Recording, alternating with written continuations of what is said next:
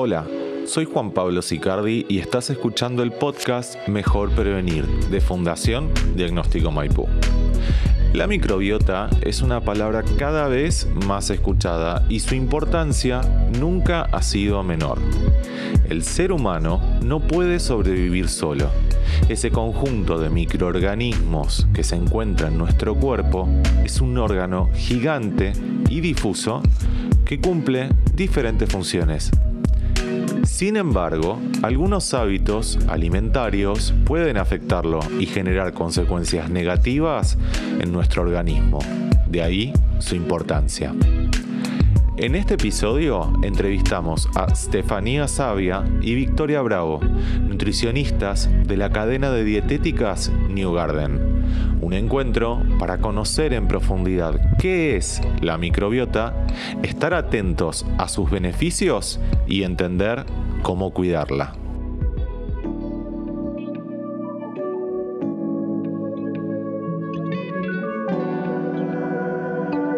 Para comenzar esta entrevista, arranquemos desde el nivel básico. En pocas palabras, ¿qué es la microbiota? Bueno, para arrancar analizando la palabra microbiota, podemos dividirla en dos partes. Micro, que se refiere a pequeño, y biota, que se refiere a organismos vivos. Por lo cual la podemos definir como el conjunto de microorganismos, bacterias, hongos, levaduras, arqueas y también virus en gran proporción que colonizan todo nuestro cuerpo. Para que se den una idea o que se vayan imaginando, tenemos más células microbianas que células humanas. Es increíble esto, ¿no? Eh, si tuviéramos que, pesarlas, podrían ocupar hasta 2 kilogramos, ¿sí? que es un gran porcentaje del peso de, una persona adulta promedio. Y es por esto, y además por todas las funciones que ahora vamos a ir desarrollando que, que ocupan, eh, que hoy en día se la considera y se la estudia como un órgano más. ¿sí? Antiguamente se la llamaba flora intestinal o flora colónica, que puede ser que este término por ahí se les sea más familiar o lo hayan escuchado más veces con esta terminología, ya que al haber poca información se creía que el origen de estos microorganismos era del reino vegetal, por eso se lo llamaba flora haciendo referencia justamente a las plantas. Pero con el avance de la ciencia y que cada vez se fue estudiando más en profundidad y hoy en día es un tema que se sigue en constante estudio, se evidenció que el origen justamente era microbiano, por lo que se rebautizó como microbiota. Y además, el término este, eh, flora intestinal o flora colónica eh, como si la microbiota estuviera solo en un órgano que sea el intestino, cuando en realidad está en todo nuestro cuerpo, ¿sí? Tenemos microbiota en la piel, en los ojos, en la boca, en todo el árbol respiratorio, en, en los genitales, en el pene, en la vagina, también incluso en las glándulas mamarias. Lo que pasa es que la más estudiada hasta la fecha y además la más abundante es la microbiota del intestino, que eh, puede ocupar hasta el 90% de los microorganismos eh, que se residen en nuestro colon, que es el intestino grueso. Tal cual, el 90% de estos microorganismos conviven y colonizan nuestro intestino. Por eso tal vez es la más estudiada, la más hablada, pero ya el término microbiota solo engloba a, un montón de sistemas de órganos y hace referencia a muchos microorganismos. Sí, de hecho esto se va a ver reflejado eh, ahora cuando expliquemos las funciones que van abarcando a todos los órganos y sistemas del cuerpo.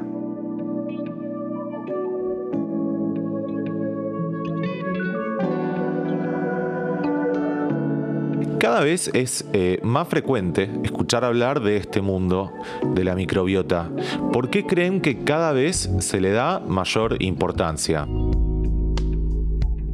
Bueno, los avances de la ciencia y la tecnología permitieron entender que en realidad la microbiota es cambiante, no es única, no es rígida, va cambiando año a año, va cambiando persona a persona, todos somos distintos, cada ser es único, por lo cual las microbiotas son distintas. Hoy en día se la relaciona con muchísimas enfermedades crónicas, como por ejemplo obesidad, diabetes, algunos síndromes, como por ejemplo el síndrome de intestino irritable, eh, celiaquía, por por lo que veníamos hablando, ¿no? Y esto de que se la relaciona mucho con el sistema digestivo eh, y el órgano intestino, sobre todo, ¿no? Em, tengamos en cuenta que más allá del sistema digestivo, tenemos enfermedades autoinmunes, autismo o enfermedades degenerativas que también se la relacionan justamente eh, con la microbiota. Esto se debe porque hay un eje que se llama eje microbiota intestino y cerebro que relaciona justamente estas tres variables, en la cual tanto el cerebro puede afectar a la microbiota, como así también la microbiota puede relacionarse y tener un papel muy importante en el sistema nervioso.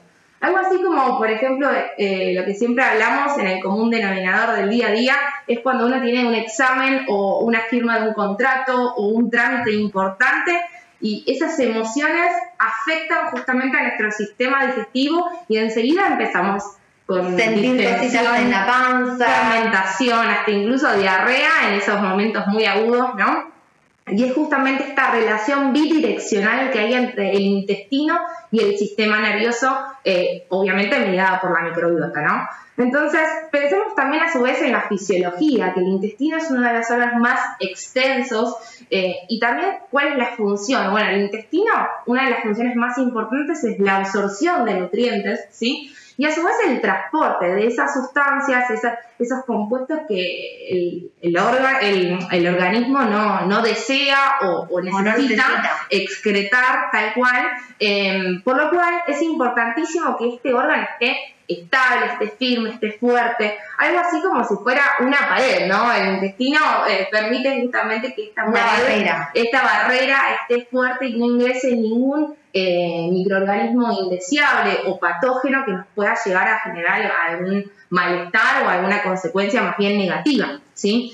Entonces, tengamos en cuenta que es importantísimo la microbiota, que también conviven, hay como una convivencia en un poco de microorganismos buenos y algunos malos que los llamamos, pero ambos son necesarios, ¿no? Esa convivencia tiene que ser eh, amena para que eh, el, ecosistema o la microbiota, mejor dicho, eh, sea saludable, ¿sí?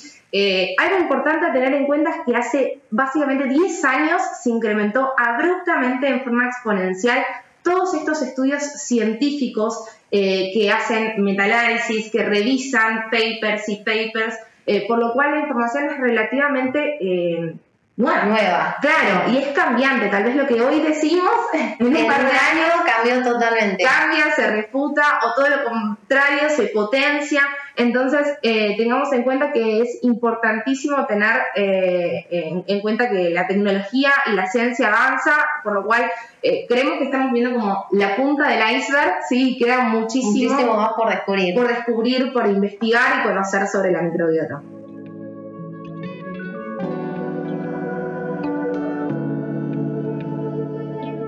Para que no queden dudas, entonces, ¿podrían comentarnos cuáles son los beneficios de este sistema? Bueno, hoy en día cada vez se conocen más beneficios y es mucho más abarcativa eh, en distintos eh, sistemas de órganos, por lo cual uno de los más conocidos es justamente que la microbiota refuerza el sistema inmunológico por muchos factores. Uno de ellos es que genera sustancias antiinflamatorias que, dan un resultado directo en todos estos órganos, por lo cual eh, generan como una especie de, cuidado ¿sí? o, prevención ante, ante gérmenes, ante infecciones. Se da mucho en los, probióticos o, alimentos fermentados que tienen muchos microorganismos, ¿sí? Em, para justamente reforzar el sistema inmunológico, prevenir las infecciones urinarias a repetición. Se, también se habla mucho sobre el, sistema respiratorio en casos de asma frecuentes o brotes, sí, alergias también, sí. Se habla incluso también en alergias sobre la piel o el cutis. A veces sí se manifiesta por ahí con eczemas o eh, erupciones en la piel y puede ser por un desequilibrio a nivel de la microbiota, ¿no? Exacto. Y también tener en cuenta que refuerza el sistema inmunológico por un poco lo que venimos hablando, de que el intestino es esta barrera ¿sí? que impide la entrada o el ingreso de patógenos. Y, esta microbiota genera un mucus, ¿sí? que lo que hace este moco es englobar o encapsular a estos patógenos, impidiendo aún más el ingreso justamente a nuestro organismo. Como una primera barrera, los atrapa porque no los necesitamos y nos ayuda a eliminarlos rápidamente del cuerpo para que no nos enfermen, ¿no? Exacto. Por otro lado, la fibra, que es el alimento, que ya lo vamos a ir desarrollando un poco más adelante, pero es el alimento de estos microorganismos que se encuentran en todo nuestro cuerpo, generan energía, si generan sustrato principalmente a nivel intestinal. ¿Para qué? Para que las células de nuestro intestino, principalmente en el colon, em, estén saludables, estén fuertes, esta barrera esté firme eh, y también justamente no tengamos ninguna sintomatología sintomatología o evitar justamente algún tipo de, de problema si estamos en un tratamiento o estamos eh, en alguna patología puntual. Totalmente. El, el, hecho de que la las células del, intestino estén firmes, bien unidas unas con las otras, que se conoce como uniones estrechas a nivel del intestino, hace eso, que se forme una barrera y que no se permita la entrada de ningún agente inflamatorio, tóxico o patógeno que nos pueda desarrollar algún tipo de, malestar o mismo enfermarnos. Tal cual. Otra de las funciones de la microbiota es facilitar la absorción de minerales, como así también estimular la producción de ciertas vitaminas, como por ejemplo la vitamina K, que interviene mucho en la coagulación sanguínea. Eh, como bien veníamos hablando, esta relación, esta conexión también entre el intestino, cerebro y microbiota, ya habíamos venido hablando que es bidireccional, ¿sí? Como por ejemplo un ejemplo claro es la serotonina. La serotonina es un neurotransmisor que incide directamente en el estado anímico, en el bienestar, ¿sí? en el ánimo, en las emociones, incluso en el apetito. Y este neurotransmisor se genera en un 90% principalmente en el intestino, por lo cual fíjense qué importante que es eh, esta relación, eh, esta triada, ¿no? Exacto, y bueno, como nos vas contando, Steffi, son un montón de funciones muy amplias que engloban un montón de sistemas, por eso está bueno eh, acordarse de que cuando hablamos de microbiota, no solo hablamos a nivel intestinal, sino de toda la microbiota del cuerpo. Me imagino entonces que este sistema no surge por generación espontánea. Entonces, ¿cómo se adquiere la microbiota? Bueno, esta pregunta es muy interesante. Eh, recién nos contaba Steffi que la microbiota es cambiante, ¿sí? la microbiota se puede modular, se puede transformar y que va cambiando eh, hasta incluso de un día a otro. Por ejemplo, cuando vamos al baño tenemos gran recambio de, de parte de nuestros microorganismos y de nuestra microbiota. Pero hoy en día la ciencia evidencia que la parte más importante eh, para formar nuestra microbiota son los primeros mil días de vida, que van desde la gestación, ¿sí? desde la concepción del embarazo, hasta los dos años de vida.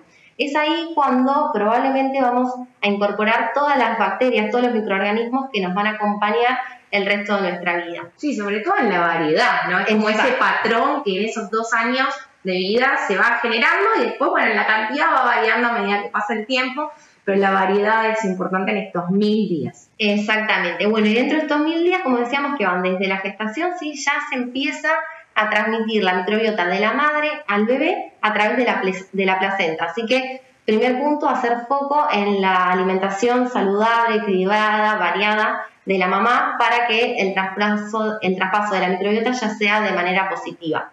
El segundo momento importante es el momento del parto, ¿sí? Un escenario ideal sería que el parto sea de manera natural, vaginal y a término, ya que durante el parto, el parto se transfieren una gran cantidad de, bacterias buenas que se conocen como lactobacilos, que están en la vagina de la madre, y se van a traspasar en el momento del parto al bebé. Este, como decía, es un escenario ideal, ¿sí? En el caso de que alguna mamá no pueda por prescripción médica o porque no lo desee llevar a cabo un parto natural vaginal o por ciertas razones que pueden ocurrir, eh, no pueda dar a luz a término y que nazca el bebé prematuro, bueno, no se tienen que angustiar, no se tienen que poner mal, ya que, como les decíamos, eh, la microbiota se puede modular, se puede trabajar y eh, se puede alcanzar y ayudar a ese bebé a tener el mejor potencial posible. Sí, de hecho, en Argentina hay prácticas que por ejemplo, cuando un, niño nace por cesárea, eh, se, ha evidenciado y se, están haciendo estas prácticas, que es con, una gasa esterilizada previamente, si se la pasa por la vagina de la madre, inoculando toda esa, esa microbiota eh, y luego se la pasa al bebé recién nacido por cesárea, ¿sí? Eh, en el cuerpito, en el rostro, en la cavidad oral, inoculando toda esta microbiota y reproduciéndose justamente y se evidencia que el potencial es prácticamente muy similar a un bebé nacido por eh, parto natural. Exacto, imagino que al haber tanta información y que hoy se le da mucha más importancia a la microbiota, cuando un bebé nace prematuro ya se pueden aplicar eh, terapias tempranas con probióticos, siempre acompañado de un profesional idóneo. Un profesional idóneo en el tema, eh, porque no todo, ya vamos a ver, no todos los probióticos son iguales, pero los que necesiten para justamente ir trabajando esta microbiota y alcanzar el mejor potencial posible. Eh, entonces dijimos, en el, bebé cuando está en la panza de la madre, el momento del parto, el siguiente muy importante es la lactancia materna exclusiva hasta los seis meses, ¿sí? Ya muchos o muchas veces se, habla de, la lactancia materna, ¿no? Qué importante. qué importante, exacto. Todos los nutrientes que van a pasar por la leche de la mamá al bebé, no solo para que pueda crecer sano y fuerte, porque también se traspasan inmunoglobulinas, que son sustancias que van a ir reforzando las defensas del bebé, sino que hoy en día también se sabe que se traspasan también bacterias buenas. No, increíble, es muy sabio la naturaleza y el, cuerpo humano, eh, que se llaman en este caso bifidobacterias, ¿sí? Y además, mira qué inteligente que es nuestro cuerpo, que también se traspasan sustancias, compuestos que van a servir de alimento de esas bacterias para que ya esa microbiota se vaya desarrollando fuerte. También así como la lactancia materna es importante hasta los seis meses de manera exclusiva, es importante eh, cuando empieza la alimentación complementaria hacer foco en qué alimentos vamos a ofrecer al bebé cuando empezamos a incorporar los primeros sólidos, ¿sí? Tratar de hacer una alimentación variada y donde abunden alimentos reales, que les decimos nosotras, eh, frutas, verduras, granos, legumbres, obviamente siempre acompañado de un profesional idóneo y adaptando adaptando a ese sistema digestivo que todavía es inmaduro, ¿no? Exacto, la textura, eh, los sabores en las preparaciones, pero a, dar más alimentos reales y menos alimentos de paquete, menos ultraprocesados, estos que a veces ya vienen preparados para los chicos y hasta incluso el mismo marketing te, te compra, pero suelen ser productos altos en azúcares, ricos en grasa y muy pobres en fibra. Volvemos a nombrar la fibra, mira, ya dos veces, eh, que es el alimento principal para esta microbiota y para estas bacterias. Así que, bueno, tener en cuenta que si bien la microbiota se puede modular a lo largo de la vida, es muy importante y especial poner especial atención a esos primeros mil días de vida, perdón, desde el embarazo hasta los dos años.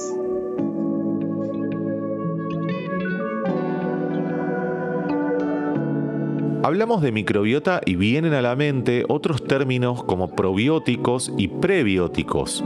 ¿Cuál vendría a ser la relación entre la microbiota y estos elementos? Bueno, son términos parecidos que a veces trae confusión, ¿no? Pero son distintos. Los probióticos son microorganismos vivos que cuando son administrados en cantidades adecuadas ejercen un efecto benéfico para la salud. Es decir, generan un beneficio. ¿sí? Esta es la definición eh, formal de la Organización Mundial de la Salud, de la OMS.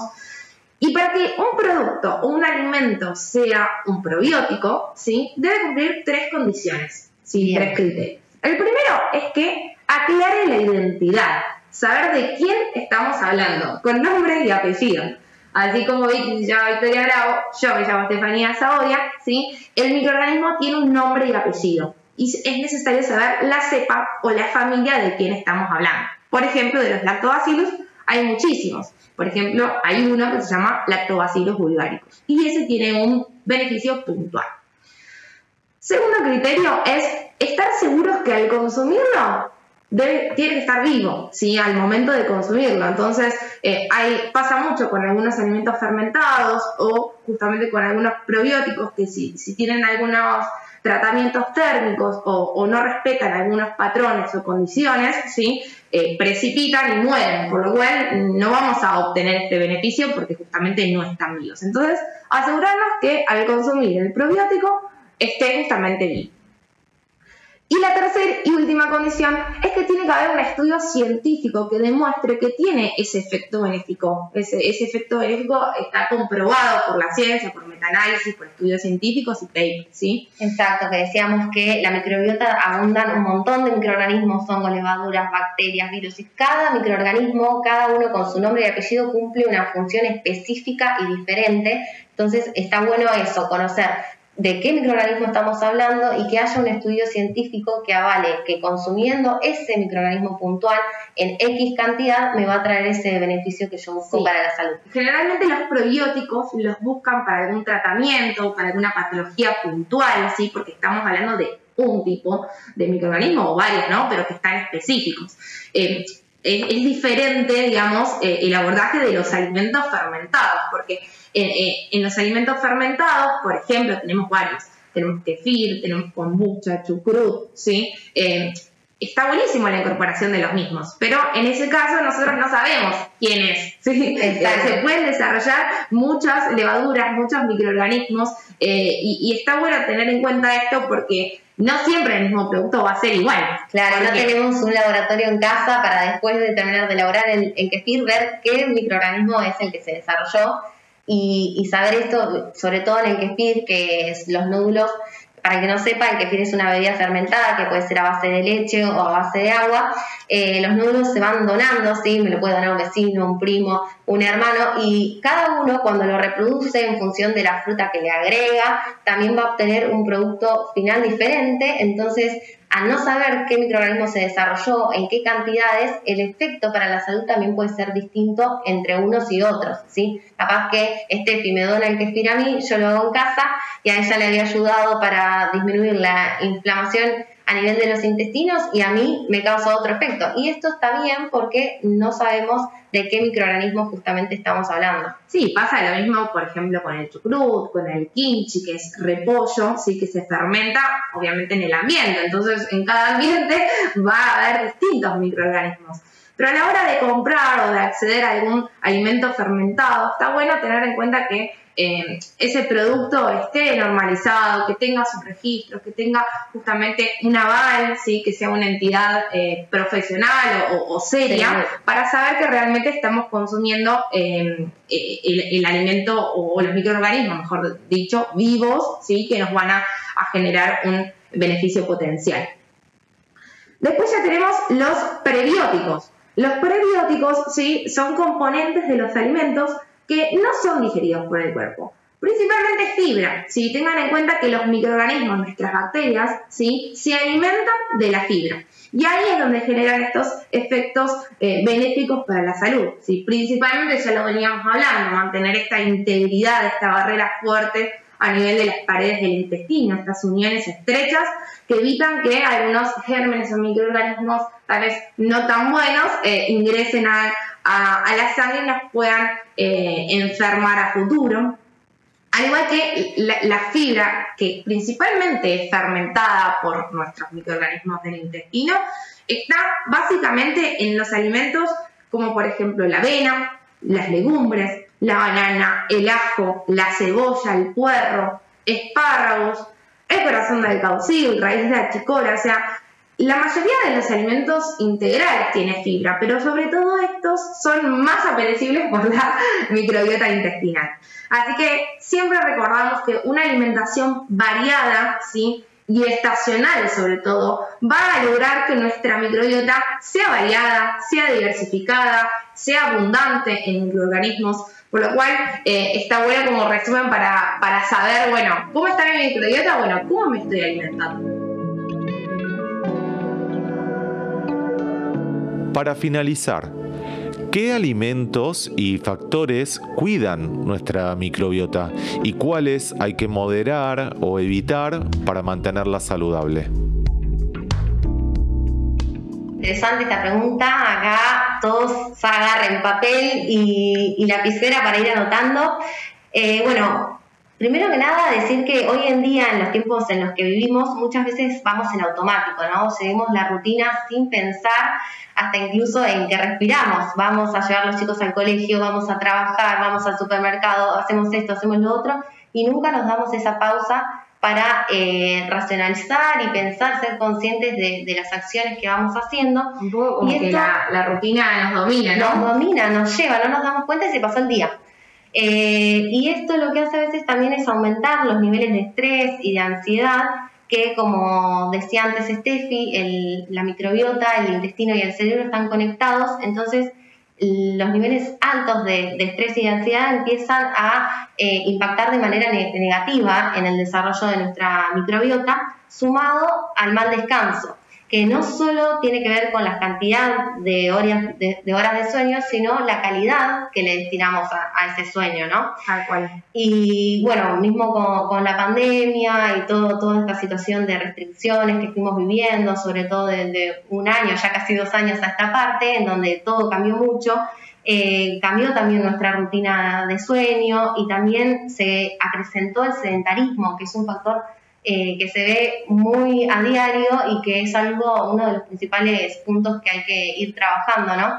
Eh, mismo por las actividades que todos ya tenemos el acceso con la tecnología, hacer todo desde casa y eh, bueno, sumado a la pandemia, todo esta... sí, hoy en, día, hoy en día se ve, ya está científicamente comprobado todos los, eh, bueno, se queda por descubrir, ¿no? Pero todos los efectos positivos que genera la actividad física en un montón de sistemas de órganos, incluso la microbiota. Por lo cual, un poco lo que siempre decimos, ¿no? Eh, hacer actividad física, lo ideal sí sería cotidianamente, frecuentemente, sí, obviamente de acuerdo a cada individuo, pero no desesperarse si uno tal vez no tiene el tiempo o, hacerse un huequito, ¿no? Pero eh, por algo se empieza y siempre dando un, un como una vista de positividad y, y, decir que puede llegar a ser como un cable a tierra, ¿no? La, la actividad física. Sí, mismo también en, regular los niveles de estrés y ansiedad en el estado anímico. Y bueno, esto que vos decís, el ideal sería una actividad física programada, eh, sumando ejercicios de fuerza. Pero bueno, si nos damos cuenta que estamos muy sedentarios, siempre es mejor empezar por algo, ¿sí? Dar una vuelta en el parque, salir a pasear al perro, ir caminando al trabajo, subir y bajar las escaleras. Siempre movernos es más que no movernos. Tal cual. Lo mismo con los manejos del estrés y de la ansiedad. Lo ideal serían ejercicios de meditación o prácticas, por ejemplo, como el yoga. Pero bueno, si recién estamos empezando o queremos ir cambiando nuestros hábitos, hay muchas opciones más fáciles de empezar, como por ejemplo ejercicios de respiración. Viste que ahora que tenemos la posibilidad de tener YouTube o mismo los podcasts, Spotify, nos podemos poner cinco minutitos y nos explican distintos ejercicios que son muy fáciles de hacer para ir introduciéndonos en todas estas eh, metodologías. Y eh, bueno, sumado al manejo del estrés, el buen descanso, empezar a movernos más, hay que poner foco también en la alimentación. Y acá nosotras como nutricionistas nos interpela directamente, ¿no? Eh, mismo, bueno, por los tiempos en los que vivimos, los avances de las publicidades, la tecnología, la industria, el marketing, eh, nos lleva a que cada vez consumamos más ultraprocesados o productos de paquetes, ¿sí? que generalmente vienen cargados de azúcares, harinas refinadas, son altos en grasas y sobre todo muy pobres, muy carentes en fibra, que como hablábamos durante toda, toda la presentación, la fibra es el principal alimento de nuestras bacterias y el principal sustrato para nuestra microbiota.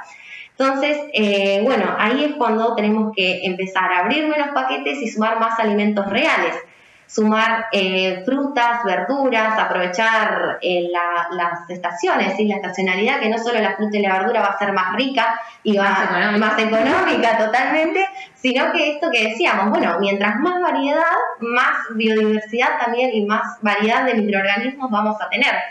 Eh, sumar legumbres, sumar frutos secos, semillas, granos integrales, menos harinas refinadas y al igual como les decía, eh, aprovechar de la tecnología para buscar recetas que hoy, hoy en día es muy, muy amplio el abanico de opciones que tenemos de hacer. Recetas fáciles, prácticas, económicas y eh, sobre todo, claro, y sobre todo saludables y nutritivas para, para nuestra microbiota, ¿no? Algo también importante a destacar es que eh, la situación que estamos viviendo con la pandemia nos llevó también a, tal vez al, exceso ¿no? de esta higiene, de esta desinfección. Y eso también tiene que ver porque en el medio ambiente conviven un montón de microorganismos que también se nutren y se relacionan con nuestra microbiota, por lo cual está perfecto salir descalzo al parque, eh, acariciar a una mascota, eh, estar en contacto con nuestros seres queridos, porque en ese intercambio también hay justamente una relación entre nuestra microbiota y la biodiversidad de microorganismos que hay en el ambiente. Exacto.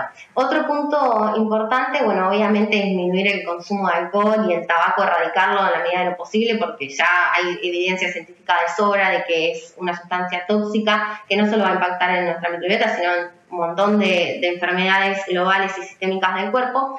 Y también el uso indiscriminado a veces de los antibióticos, eh, o los antiácidos también o algunos antidepresivos que se vio ya que impactan también de manera negativa en la microbiota. Y a veces, como volvemos a repetir, parece repetitivo, pero es importante que quede claro el concepto de que nuestro, intestino, nuestra microbiota y nuestro cerebro están conectados. Entonces, a veces por estrés, por ansiedad o porque comemos, como les decía, rápido en el escritorio sin hacer esa pausa, eh, tenemos acidez, tenemos inflamación a nivel eh, intestinal o flatulencia, gases, entonces enseguida tomamos un antiácido o alguna pastilla que me haga sentir bien y es como tapar el síntoma. Y esas, esas pastillas no solo que a la larga nos van a traer eh, impacto negativo en nuestra microbiota, sino que también no vamos a llegar a la causa, a la raíz para poder eh, saber, saber qué es lo que me está pasando y no tener la necesidad de tomar todo, todo ese conjunto de antibióticos, antiácidos o hasta incluso, como decíamos, antidepresivos. De hecho, eh, la palabra antibiótico justamente es antibiótico. Como bien venimos hablando, biota es mis organismos vivos. Y entonces, así como ataca a aquellos organismos, o a aquellos organismos patógenos que realmente nos enferman, ¿sí? ataca a aquellos potenciales que nos defienden. Entonces, el uso indiscriminado o, justamente eh, el uso exacerbado de antiácidos, de antibióticos, perjudica directamente a, la. Exacto, no estamos diciendo que estamos en contra de, de los antibióticos, pero esto, siempre ir a un profesional de la salud, exacto, y que sea un uso prudente y que realmente sea por una cuestión necesaria y no para tapar un síntoma, ¿sí? Así que bueno, repasando hasta acá, dijimos tratar de controlar los niveles de estrés, de ansiedad, tener un buen descanso en cantidad y calidad en las horas de sueño, menos paquetes, ¿sí? abran la cena y menos paquetes, que se vean más alimentos reales, heladeras llenas. Sí, incluir estos alimentos fermentados, ¿no? Como eh, tratar de innovar y, darle biodiversidad a nuestra microbiota.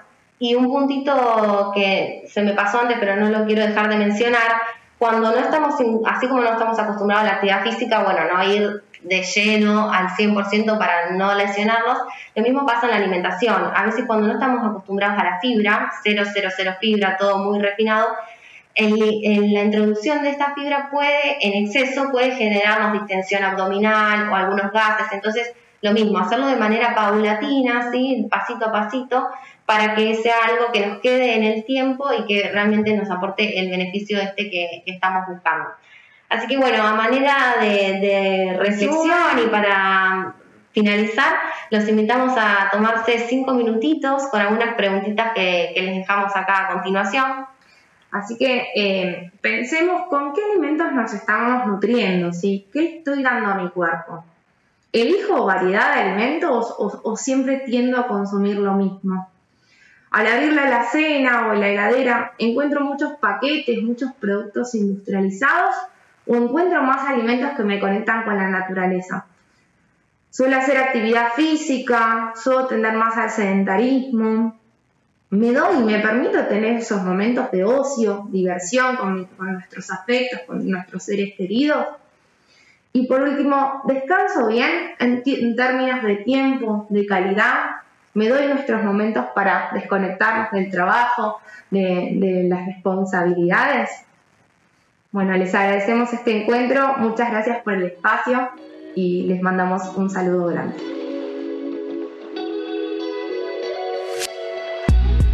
Acabas de escuchar a Estefanía Sabia y Victoria Bravo, nutricionistas de la cadena de dietéticas New Garden, a quienes agradecemos por la colaboración con este episodio.